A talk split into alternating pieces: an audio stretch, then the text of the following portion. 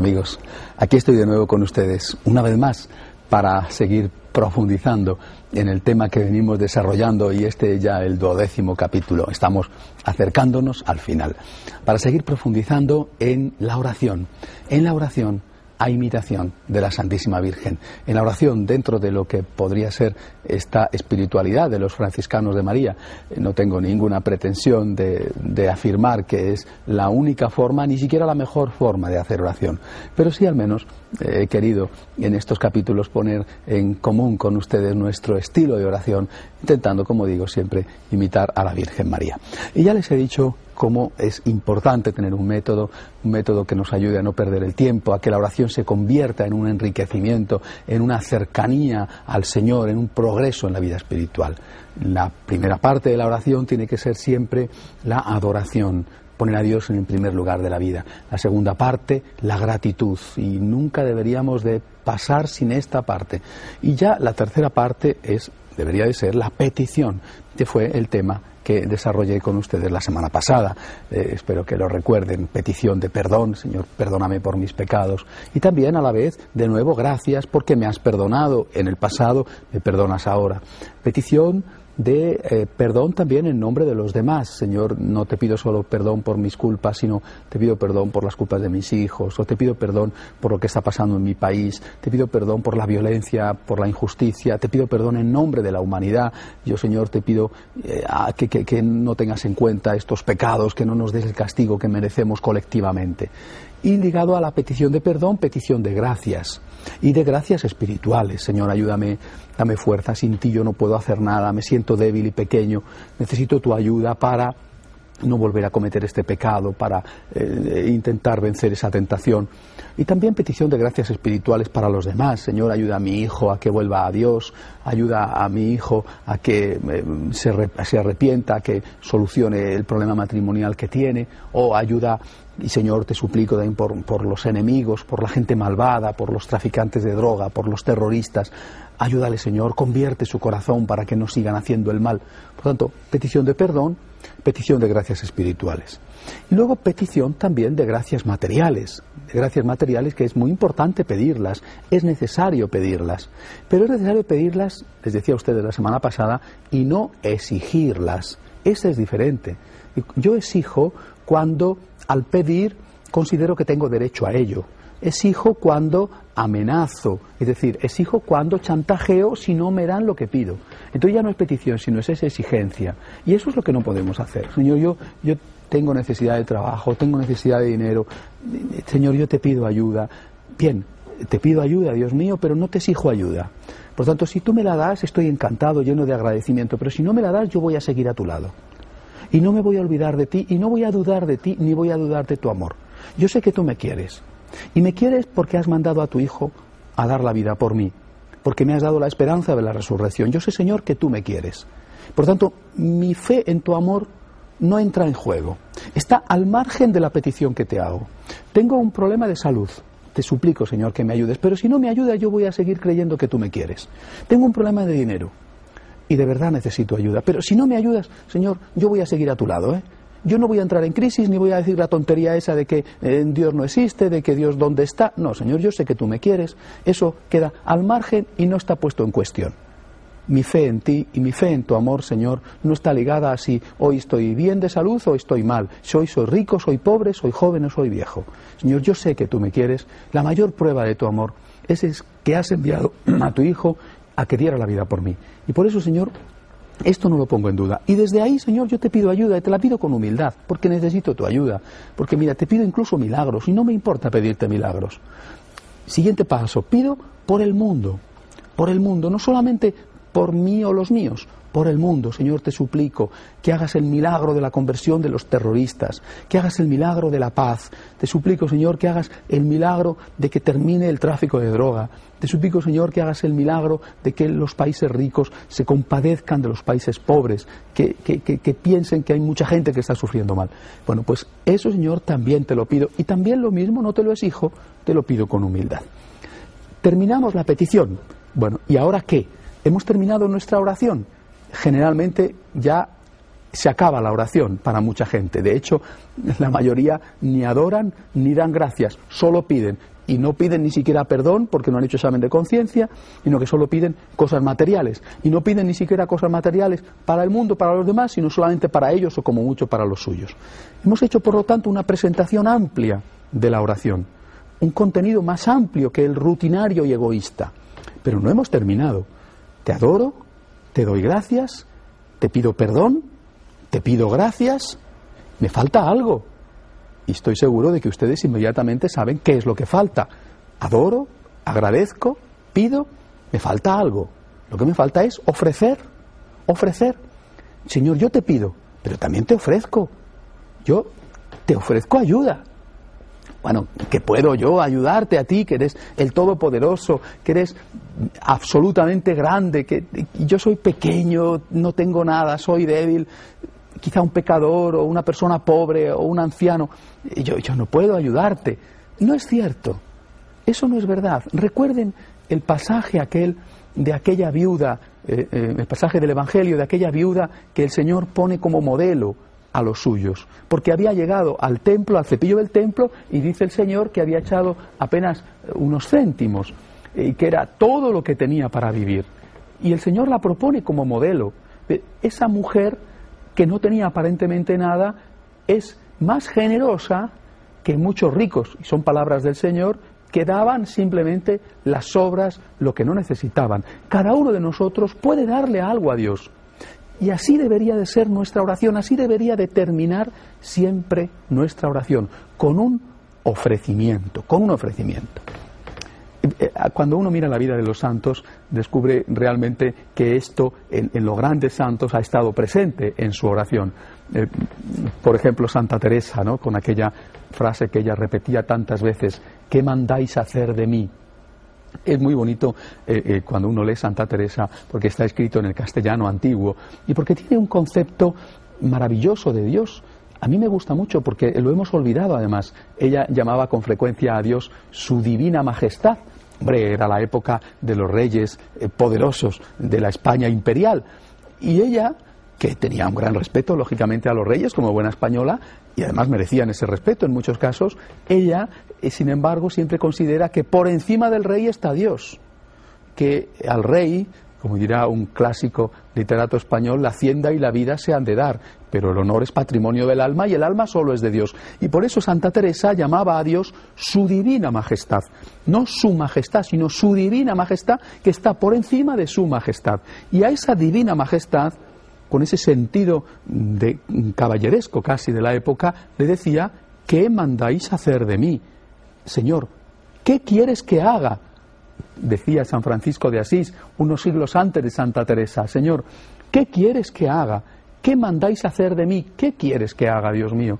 Y eh, antes de ellos, incluso, eh, San Agustín, eh, uno de los grandes de verdad en la historia de la Iglesia, una cabeza privilegiada, un, hombre con un corazón ardiente, extraordinario en todos los sentidos, tiene una frase preciosa que le dice al Señor, Señor, da lo que pides y pide lo que quieras. Y es una frase sobre lo que convendría meditar a la hora de, hacer esta oración de petición. Señor, da lo que pides y pide lo que quieras. ¿Qué quería decir con esto San Agustín? Quería decir que nosotros no podemos dar nada que antes no hayamos recibido de Dios. Si tú no tienes dinero, no puedes dar dinero. Si tú no tienes salud, no puedes dar salud. Pero es que además, si tú no tienes fuerza, si tú no tienes el auxilio de la gracia, tú tampoco puedes dar nada, porque ¿de dónde sacas tú la fuerza? ¿Quién eres tú para dar? Señor, da lo que tú quieras. Y ahora, una vez que tú has dado, pídeme también lo que tú quieras. Pero lo que me vayas a pedir, dámelo primero, Señor. Yo me siento muy poca cosa siento que soy débil, que soy frágil, que eh, puedo traicionarte, que puedo equivocarme, que, bueno, que, no te puedes fiar de mí, francamente, Señor, no te fíes de mí. Pero si tú me ayudas, contigo, Señor, contigo soy capaz de lo que sea. Esa sensación de debilidad y a la vez de confianza es fundamental en el equilibrio católico. Si nosotros tenemos solo sensación de debilidad, que es algo, por ejemplo, muy propio de eh, la familia protestante, está bien porque tienes una sensación de humildad ante Dios y no de soberbia, que es terrible. Pero también puedes caer en el pesimismo, que también a veces ha ocurrido en la historia de la teología protestante, por ejemplo, el pesimismo calvinista. Y nosotros, en cambio, somos optimistas. El católico es optimista. Más que optimista, es siempre esperanzado. ¿En qué tiene puesta su esperanza? ¿En sus fuerzas? ¿En su poder? ¿En su fuerza de voluntad? ¿En su santidad? ¿En su capacidad para cumplir las promesas hechas? ¿En sus condiciones culturales, eh, intelectuales, humanas? No. Señor, yo me conozco y sinceramente sé que no soy capaz de nada. No te fías de mí no te fíes de mí. Hace poco una señora muy simpática me decía, hablando de estas cosas, me, decía cómo ella le aconsejaba a sus hijos una cosa, cuidaos de vuestro principal enemigo. Y sus hijos les decían, ¿y quién es mamá mi principal enemigo? Tu principal enemigo eres tú mismo. Tú eres tu principal enemigo. Y eso tenemos que saberlo nosotros, Señor. Yo, Dios mío, yo, yo, yo no me fío de mí y no te fías tú de mí. Pero fíate de ti, Señor, es decir, dame fuerzas, volviendo a la frase de San Agustín, Señor, da lo que pides y pide lo que quieras. Y así es lo que nosotros tendríamos que hacer al Señor al acabar nuestra oración siempre con el ofrecimiento. Señor, ¿qué mandáis hacer de mí? Señor, ¿qué quieres que haga? Con la frase preciosa de San Francisco de Asís, Señor, ¿qué quieres que haga? Señor, dame fuerzas y pídeme lo que tú quieras. Ayúdame, Señor, ayúdame porque sin ti yo no soy nada y yo no puedo hacer nada y pídame lo que tú quieras. No tengas miedo en pedir, pero no me dejes solo, Señor, porque yo me siento enormemente débil. Bien, vamos a hacer una pausa, queridos amigos, para terminar después con esta oración de petición, pero no lo olviden. La oración tiene que ser también de ofrecimiento y de ofrecimiento desinteresado a Dios, del cual hemos recibido tanto. Nos vemos en un momento. Hasta ahora mismo.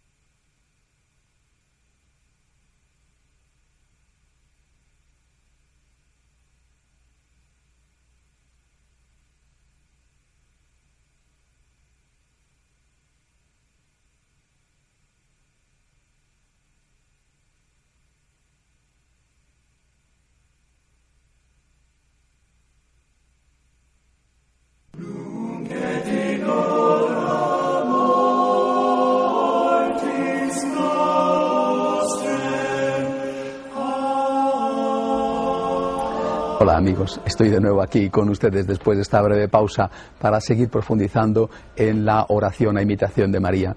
En una oración, como estaba hablando hace un momento, que tiene que ser también de ofrecimiento. Les he hablado antes de cómo los santos nos enseñan que precisamente esa ha sido una parte considerable de su oración. Puesto el ejemplo de Santa Teresa cuando hablaba con aquella divina majestad, aquella, eh, aquella imagen que ella tenía de Dios, del Señor Todopoderoso, a la vez cercano como Padre, pero al cual había que tener un respeto, y al cual ella con aquella cortesía de la corte castellana le decía, Señor, ¿qué mandáis hacer de mí? O también San Francisco de Asís, cuando se ponía delante del Señor en aquella ermita suya de San Damián o en Santa María de los Ángeles, en la Porciúncula, y le decía, Señor, ¿qué quieres que haga? ¿Qué quieres que haga, Dios mío? O el, gran santo San Agustín, el santo africano, cuando eh, le decía a Dios después de su conversión, Señor, yo soy muy poca cosa, no tengo fuerza, me siento enormemente débil, eh, tengo mucho miedo de mí mismo, no confío en mí, no confío en el hombre, Señor, pero sin embargo confío en ti y confío en tu fuerza. Por eso, Señor, da lo que pides y pide lo que quieras. Dame las fuerzas, Señor, dame las fuerzas y después pídeme lo que quieras. Esta tiene que ser nuestra actitud al acabar nuestra oración. Actitud, por lo tanto, de ofrecimiento a Dios. Pero vamos a matizarla un poquito más. Ese ofrecimiento tiene que empezar por ser un ofrecimiento, como acabo de decir, genérico. Pero también tiene que ser un ofrecimiento concreto porque si no podemos caer en la tentación de decirle a Dios, bueno Señor, pídeme lo que quieras, pídeme lo que quieras, ¿eh? adiós y hasta mañana. Eh, no, un momento, pídeme lo que quieras y ahora párate un momento, no acabes todavía tu oración. No acabes tu oración y analiza un poquito, escucha, ¿Qué es lo que Dios quiere pedirte? Porque si no le das tiempo a que te lo pida, dice, bueno, que me pidas lo que quieras, ¿eh? Es como cuando decimos a alguien, bueno, ya nos veremos. Ya nos veremos significa que no tienes ganas de ver a esa persona. Cuando tienes ganas de ver a alguien, le dices, oye, no, no, espera, coge tu agenda y yo la mía. Nos vamos a ver mañana, si no pasado, al otro, pero nos vemos a tal hora y en tal sitio. Y ya nos veremos. Bueno, Señor, pídeme lo que quieras, ¿eh? Adiós, hasta mañana, que ya te he pedido yo a ti. Ahora vamos a descender a lo concreto. Señor, ¿qué quieres en lo concreto que yo haga? Y para eso tienes que tener, tenemos que tener una actitud que implique complicarnos la vida. Eh, la gente vive huyendo. Es una época, ya desde hace muchos años, además, por desgracia, en que se produce una huida, no una huida del mundo como antaño a los muros de un convento, no, no, es una huida de la realidad, una huida de los problemas, una huida de las responsabilidades. La gente huye permanentemente y nosotros no podemos huir. Por tanto, nuestra oración de ofrecimiento tiene que suponer el ofrecimiento para que Dios nos complique la vida. Eh, no se trata de que tengamos que vivir angustiados, eh, una mala vida, para nada. Ese es, de nuevo, repito, el equilibrio católico. Pero sí que tengo que estar dispuesto a que Dios me complique la vida. ¿Es que no se complicó la vida Jesús por mí? ¿Qué hizo Jesús sino complicarse la vida? Toda su experiencia en la tierra fue una complicación.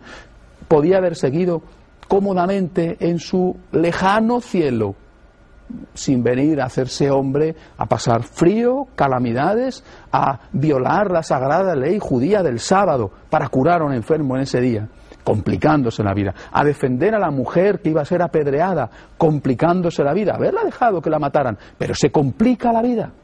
Cristo ama y el amor complica. Y si Cristo ama y se complica por mí, yo tengo que complicarme la vida por Cristo. Y eso tiene que ser también nuestra oración. Señor, dame fuerzas, como decía San Agustín, dame fuerzas porque yo no me fío ni de mí mismo. Pero Señor, una vez que tú me das fuerzas, aquí me tienes. Hágase en mí como María, según tu palabra. Estoy dispuesto a complicarme la vida por ti. Cuando yo entendí esto me hice sacerdote porque yo comprendí que el Señor me necesitaba y que me necesitaba de verdad, que no había curas y que cada vez había menos y que quién iba a confesar, quién iba a comulgar, quién iba a consolar, quién iba a buscar dinero para ayudar a los pobres. Y si yo decía, a mí no me complique la vida, ¿eh? búscate a otro, el otro también podría decir, búscate tú a otro. Y así todo el mundo decía lo mismo, búscate a otro. Eh, sí, es necesario que haya vocaciones, pero oye, conmigo no cuentes, ¿eh? O alguno dirá, es necesario que haya vocaciones, incluso estoy dispuesto a rezar por las vocaciones. Oye, pero a mi hijo o a mi hija no les toques, ¿eh? Búscate al hijo de la vecina. E, esa no puede ser nuestra oración. Nuestra oración tiene que ser decirle al Señor, Señor, complícame la vida, dame fuerzas. Me da miedo decirte esto, pero Señor, aquí me tienes. Si necesitas a alguien, aquí me tienes, Señor. Y cada vez que necesites a alguien, puedes contar conmigo, con tu fuerza, con tu auxilio, pero puedes contar conmigo. Yo sé que eso me complicará la vida, Pero a la vez, queridos amigos, eso llenará de sentido nuestra vida. Llenará de sentido nuestra vida. Eh, quizá es otro de los problemas de nuestra época. Como la gente huye, la gente no sabe que encontrándose con una motivación que te complique la vida, te encuentras también con la felicidad. Nunca me he arrepentido de ser sacerdote. Me puedo haber arrepentido de no haber sido suficientemente buen sacerdote, pero nunca me he arrepentido de ser sacerdote. Soy un cura feliz. Hice el gran negocio de mi vida el día en que le dije al Señor, ¿qué quieres que haga? El día en que comprendí que el Señor necesitaba ayuda y por lo tanto también ayuda mía. No necesitaba ayuda de los demás, sino también mía. El día que dejé de decir, ¿y por qué yo? Y empecé a decir, ¿y por qué yo no? Ese día hice el gran negocio de mi vida, porque encontré un sentido a la vida, porque desde entonces he sido siempre feliz. Y eso ocurre absolutamente siempre, se lo puedo asegurar. Cada vez que tú te complicas la vida por Cristo, encuentras el tesoro de la felicidad. Tu vida se llena de sentido. Qué alegría tan grande ayudar a los demás. Qué alegría tan grande haber enjugado una lágrima, haber alimentado a un hambriento, haber acompañado a un solitario. Qué alegría tan grande, en mi caso como sacerdote, haber podido dar una absolución a una persona, haber podido dar esperanza a alguien, haber podido acompañar a alguien en el momento de su muerte, haber podido predicar y evangelizar, haber podido consolar. Qué alegría tan grande. Por lo tanto, Señor, estoy dispuesto con tu ayuda, con tu fuerza, Dios mío, estoy dispuesto a que me compliques la vida. Y ahora, una vez que te he dicho esto, vamos a descender un poco más a lo concreto. Y lo que tenemos que hacer a la hora de pensar en que Dios nos necesita y en que estamos dispuestos a ofrecernos a Él para ayudarle a Él, es lo primero en el cumplimiento de nuestro deber profesional. Claro, si yo le digo, Señor, ¿qué quieres que haga? Estoy dispuesto a complicarme la vida y estoy pensando que me tengo que ir a las misiones o que me tengo que ir, por ejemplo, a ayudar a acompañar a unos ancianos a un asilo o que me tengo que marchar pues a un centro de enfermos de SIDA, no dejan de ser cosas que seguramente tendré que hacer, pero no es lo primero que tengo que hacer. Lo primero que tengo que hacer está escrito en mis obligaciones.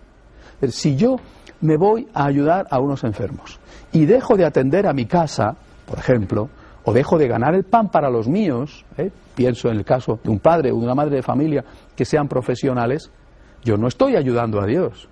Y eso también es, eh, es una tentación en la que caen algunos. Están metidos en 50 cosas y no hacen bien la única que tienen que hacer, que es su obligación.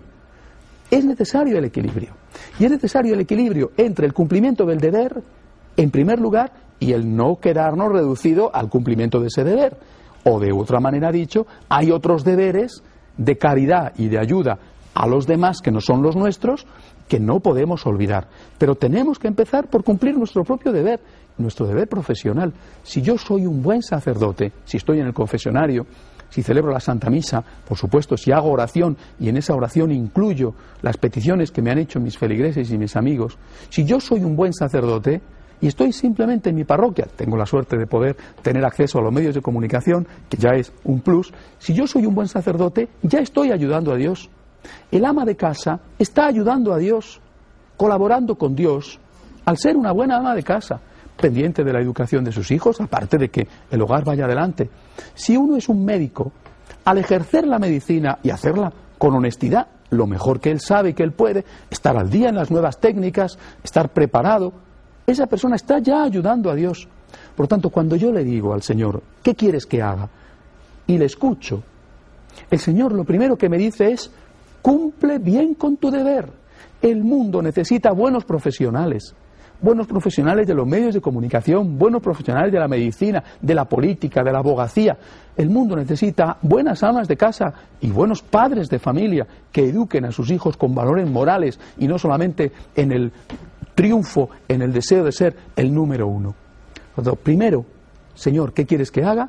Cumplir con tu deber profesional. Y luego, abre los ojos, abre los oídos, fíjate en lo que hay a tu alrededor. Quizá es el que te pide dinero en el semáforo, o quizá es tu vecino, tu vecina, o quizá es un compañero tuyo de trabajo que está triste, pobrecillo. Eh, está deprimido, lo está pasando mal, se le ha muerto un familiar, está con un problema en su hogar o simplemente el dinero no le llega. Abre los ojos y abre los oídos. Abre los ojos y los oídos para ver a Cristo que te está pidiendo ayuda. No le digas al Señor, bueno, aquí me tienes, ¿eh? estoy dispuesto a ayudarte. Pero bueno, ¿estás dispuesto a ayudarme?